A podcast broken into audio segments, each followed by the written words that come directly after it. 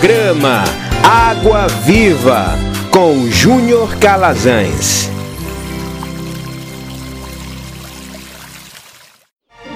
Momento de reflexão na Palavra de Deus. Muito bem, meus irmãos, minhas irmãs, chegamos ao momento de refletirmos as Escrituras e este é um momento especial, um momento fantástico, onde nós temos agora a oportunidade de pensarmos a palavra, refletirmos a palavra. E a partir dessa reflexão, a partir desse pensar a palavra, a gente começa a crescer, a gente começa a compreender entender de forma mais lúcida, de forma assertiva a palavra de Deus, quando o Espírito dele, o Espírito de Deus, revela ao nosso espírito os segredos por detrás da letra. Então, nós agora vamos a um tema, é um tema que eu inclusive tinha falado na semana passada sobre a salvação. Pode ser perdida? Então fique aí até o final para a gente compreender essa verdade. Bom, tratando desse aspecto, nós escutamos frequentemente dúvidas sobre a salvação, sobre os medos e temores, sobre para onde iremos após a morte. E várias dessas angústias surgem por causa de exposições baseadas em uma interpretação pessoal que pode surgir de uma linha conveniente, considerando a perspectiva e interesse de quem ensina sobre o assunto, uma linha empírica baseada na experiência da pessoa que transmite a informação, e essa linha empírica também pode se sustentar a partir do senso comum ou por opiniões alheias à palavra, e por fim, por uma linha escriturística que se sustenta exclusivamente da Bíblia, da palavra, das Escrituras. A questão que tem tirado o sono de muita gente é: a salvação pode ser perdida? Eu posso perder a minha salvação?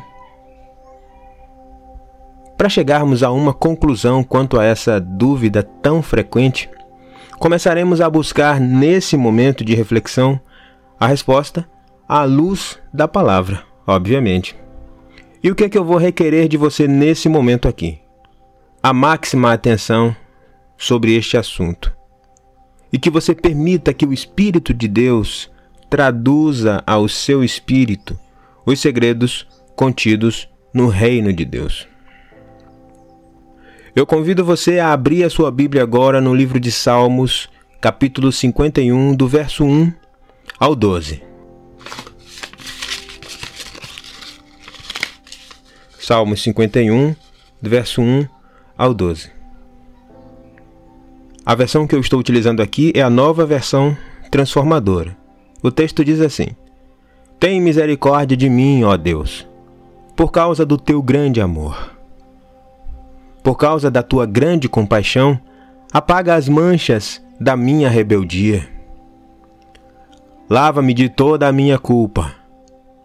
Purifica-me do meu pecado. Pois reconheço a minha rebeldia. Meu pecado me persegue todo o tempo. Pequei contra ti, somente contra ti.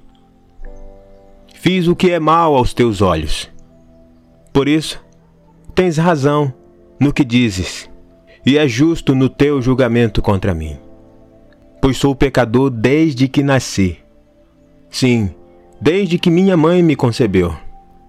Tu, porém, desejas a verdade no íntimo, e no coração me mostras a sabedoria. Purifica-me da minha impureza e ficarei limpo.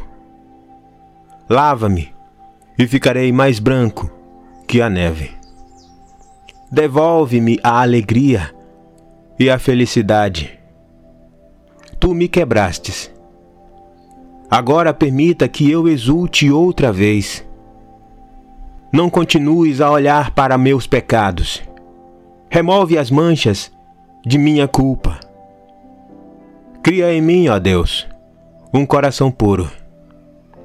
Renova dentro de mim um espírito firme não me expulse da tua presença, e não retires de mim o teu Santo Espírito. Restaura em mim a alegria da tua salvação e torna-me disposto a te obedecer. Muitos de nós conhecemos as histórias de coragem de Davi, a determinação, a devoção a Deus e como Deus o escolheu para ser líder do seu povo, rei de Israel. Sabemos também das guerras lideradas por Davi e das vitórias que Deus entregou ao seu povo por meio de Davi. E nesse trecho que lemos, vemos o quebrantamento de um rei que reconheceu o seu pecado e o prejuízo que ele enfrentaria em sua vida por causa deste pecado. Meus irmãos, a Bíblia ela classifica Davi como o homem segundo o coração de Deus. E isso nós vemos em 1 Samuel, capítulo 13, verso 14. Mas diante do que acabamos de ver, registrado na leitura que fizemos, Davi confessa ao Senhor, admitindo um grave erro, um perverso pecado. E que pecado foi esse? Está registrado em 2 Samuel, capítulo 11, que era de costume dos reis de Jerusalém irem à guerra na frente da batalha. Davi, porém, naquele dia, resolveu não ir à guerra. E o que aconteceu naquele momento? Bom, Davi acordou uma certa manhã, enquanto estava se dirigindo para o terraço do palácio.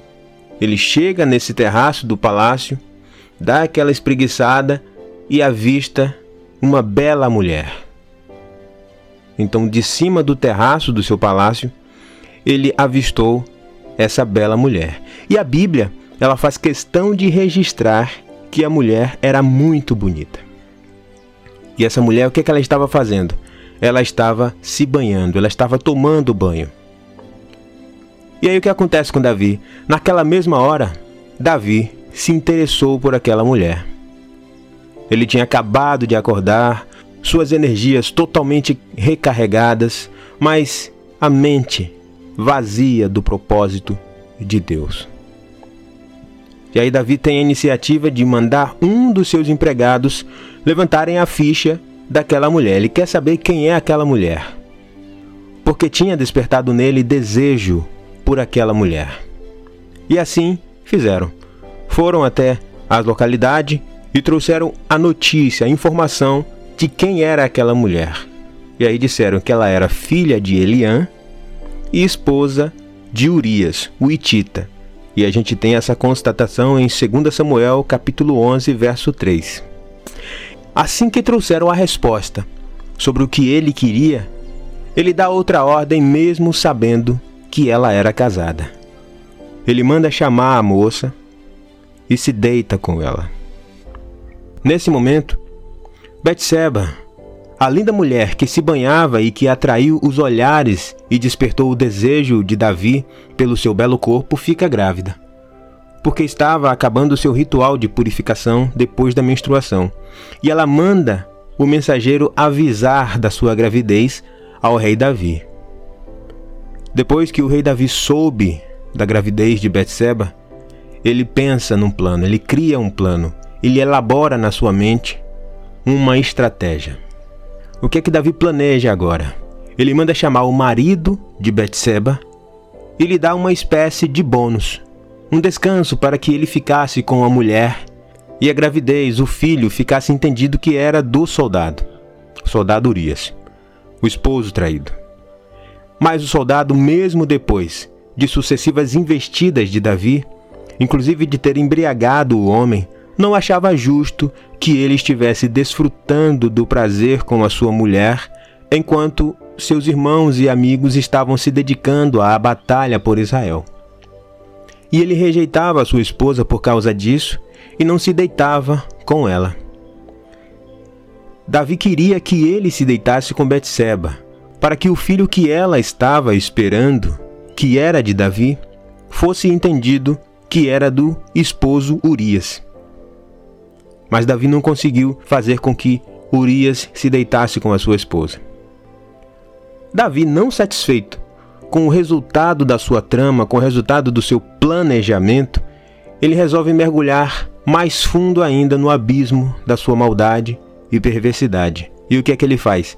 Ele manda chamar o soldado Urias e lhe entrega uma carta, para que esta carta fosse entregue ao chefe da guarda Joabe. E o que mais assusta, meus irmãos, e aqui vale dizer que nenhum de nós estamos isentos de pensamentos assim, perversidades assim, maldades assim, é que Davi mandou Urias entregar, sem que ele próprio soubesse, ao chefe da guarda a sua própria sentença de morte. Urias foi colocado como ordenado por Davi, a partir da sua autoridade de rei, na frente da batalha para ser morto. E infelizmente foi assim que aconteceu. Urias, ele foi assassinado pelo rei Davi. Um homem inocente, um esposo dedicado, um soldado fiel à causa do povo de Israel. Eu trouxe toda essa história, mas nós vamos voltar novamente. O texto que nós lemos inicialmente Salmo 51, do verso 1 ao 12, está se referindo à culpa que Davi admite, ao pecado que Davi reconhece pelo que fez em ter matado um homem inocente para ficar com a sua mulher. E o mais revelador é que Davi estava sendo duramente castigado por Deus com a ausência dele. Deus ele decidiu se afastar de Davi. Deus havia se afastado de Davi. E a partir do pecado de Davi, ocorreu uma ruptura entre Deus e Davi, o homem segundo o coração de Deus. O sagrado, meu irmão, o sagrado, minha irmã, não se mistura com o profano. O santo não se associa ao pecado. Davi sentia angústia, Davi sentia dor, Davi sentia pavor, Davi sofria por saber que Deus havia se afastado dele, rejeitado ele e que reprovava a sua perversidade, sua maldade. E no final da sua oração ele diz: Restaura em mim a alegria da tua salvação e torna-me disposto a te obedecer. Salmo 51, verso 12. Davi fala algo muito especial. Ele fala da alegria da salvação. Ele clama a Deus para que seja restabelecida essa alegria nele. E Davi recebe ali a chave para a reconexão da comunhão entre o homem e Deus, que é a partir do arrependimento. Davi não está questionando a possibilidade de ser salvo novamente. Ele não pede, ó oh, Senhor, me dá a salvação novamente porque eu perdi, tem misericórdia de mim. Não. Davi não clama por nada disso. O que Davi clama é pelo restabelecimento da comunhão entre Deus e ele. Eu vou te convidar novamente a abrir a sua Bíblia no livro de Efésios, capítulo 2, verso 8 e 9. A versão que eu estou utilizando aqui é a nova versão transformadora, que diz assim: Vocês são salvos pela graça, por meio da fé. E isso não vem de vocês, é uma dádiva de Deus. Não é uma recompensa pela prática de boas obras para que ninguém venha a se orgulhar. Esse texto é basicamente um clássico. E quando a gente lê esse texto, então lendo esse texto, e é claro que o contexto respalda sobre a suficiência do sangue de Cristo derramado na cruz, vemos que a salvação jamais pode ser conquistada por nenhum de nós. Ou seja, como não há possibilidade de nos salvarmos a nós mesmos, é impossível perdermos a salvação, porque não se trata de algo que conquistamos, geramos, habilitamos. E o que é que a gente precisa compreender com isso? O que é que você quer dizer com isso aí, Calazans?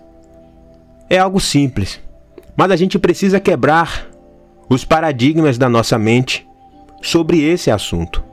Derrubar os protocolos. A salvação não tem nada a ver com a comunhão, meu irmão. Embora a comunhão seja necessária para que o homem, a mulher, desfrute da alegria de ser salvo. Davi soube disso naquele exato momento que ele clama o perdão, admitindo o seu erro, e ele pediu a reconexão com o arrependimento sincero, com a amizade que ele tinha com Deus. Sobre as consequências que recaíram sobre Davi, não vamos mencionar agora, mas foram muitas. Mas para Davi, o que importava era fazer as pazes com o Pai, restabelecer a comunhão com Deus.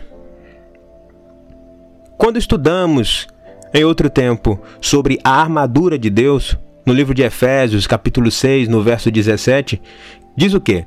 Tomai também o capacete da salvação. E o que é que eu quero dizer com isso? Eu quero dizer, meus irmãos, eu quero dizer, minha irmã, que é isto que precisamos manter nítido em nossa mente. Esse item que faz parte do conjunto que completa a armadura de Deus tem em sua característica o objetivo de preservar a salvação que nos foi dada por meio da fé na nossa mente. É a certeza da nossa salvação que precisa ser guardada. Olha só, quando o homem é salvo, quando a mulher é salva, aprenda isso, jamais, ele nunca, ela nunca vai perder a salvação. Por quê? porque não é algo que depende da ação dele ou da ação dela. Você pode até se escandalizar com isso, mas o que a Bíblia lá afirma é exatamente isso. O que que Paulo diz em Efésios 2, 9? Ele diz: Não é uma recompensa pela prática de boas obras para que ninguém venha a se orgulhar. E aí agora a gente pensa: se eu não posso conquistar pelo mérito a salvação, eu também não posso perdê-la pelo demérito. O que é que isso significa? Que já que sou salvo, posso sair pecando, roubando, enganando, traindo esposa, traindo filho, traindo amigos e depois pedir perdão e fica tudo beleza? Nesse caso, começa-se a pôr em xeque se a pessoa com uma atitude dessa realmente é salva. Né? Então é isso aí que a gente precisa identificar nesse momento. Meus irmãos, nós nascemos de novo, nós nascemos novamente. Olha só, quando eu trago a reflexão sobre o capacete da salvação, é para justamente pensarmos sobre onde seremos atacados pelo diabo. O diabo sabe que, uma vez salvos, ninguém arranca a pessoa das mãos de Jesus. O próprio Jesus disse em João 10, 18 o quê? Ele disse: Eu dei a minha vida pelas ovelhas. Tenho o poder de dar e tornar a tomá-las, e ninguém tira elas de mim. Ele diz: Ninguém tira elas de mim. O diabo sabe disso. Ele sabe que não tem poder para nos tirar a salvação. E por isso ele tramou, ele elaborou um outro plano. Qual é o novo plano do diabo? Qual é a estratégia do diabo? A estratégia do diabo é: já que ele não pode impedir de sermos salvos, o que é que ele faz? Ele faz, ele cria milhares de situações que nos faça chegar lá como miseráveis, com muito custo, com muita dor, com muito sofrimento.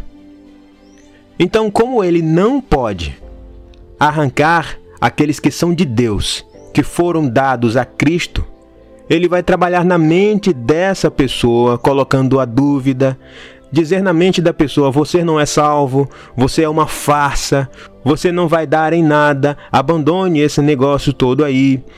Armando ciladas para a pessoa cair, para confundir e até para colocar a pessoa em fortalezas, prisões, fazê-la se questionar se realmente são salvas.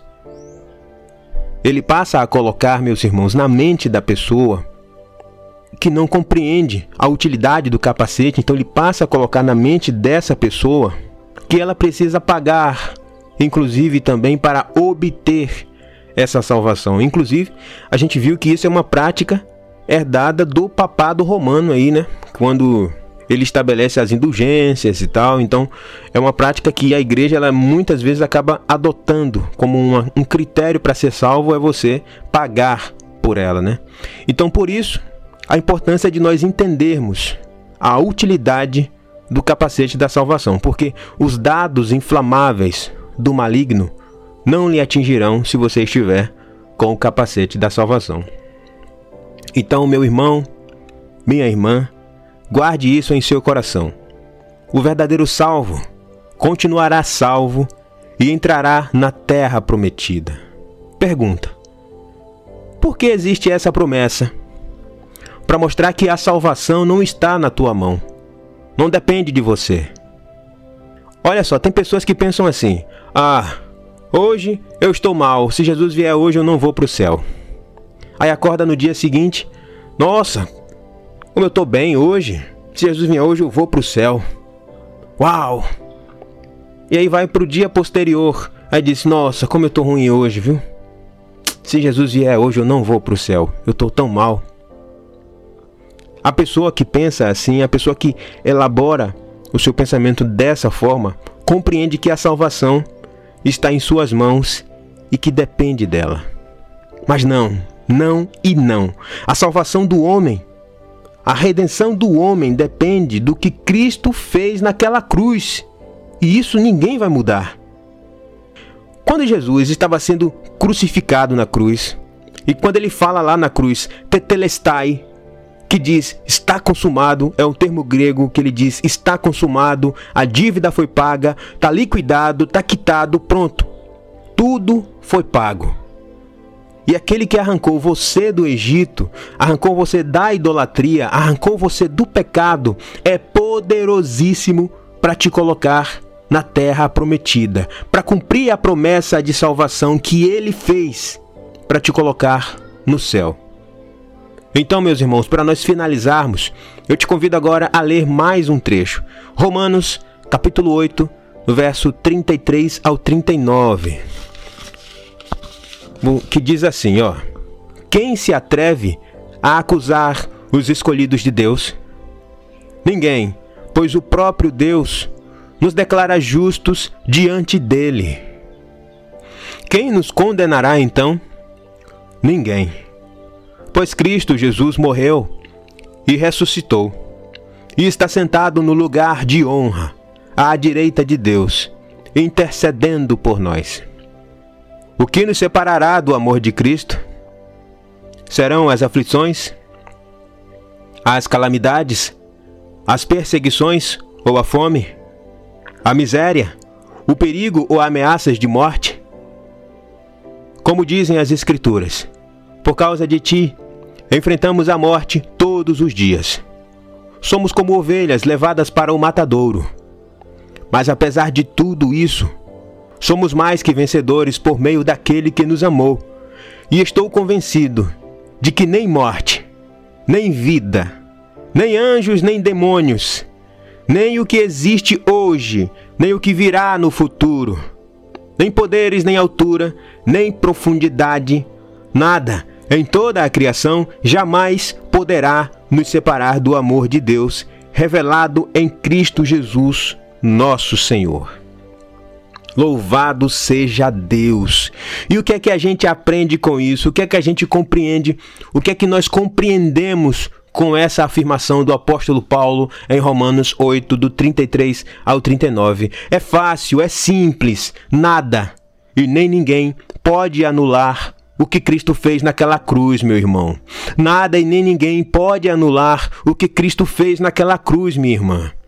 Não são as nossas opiniões intelectuais, não são opiniões teológicas baseadas em narrativas dogmáticas e amparadas em doutrinas humanas. Nada pode nos separar do amor de Deus que está em Cristo Jesus, o nosso Senhor.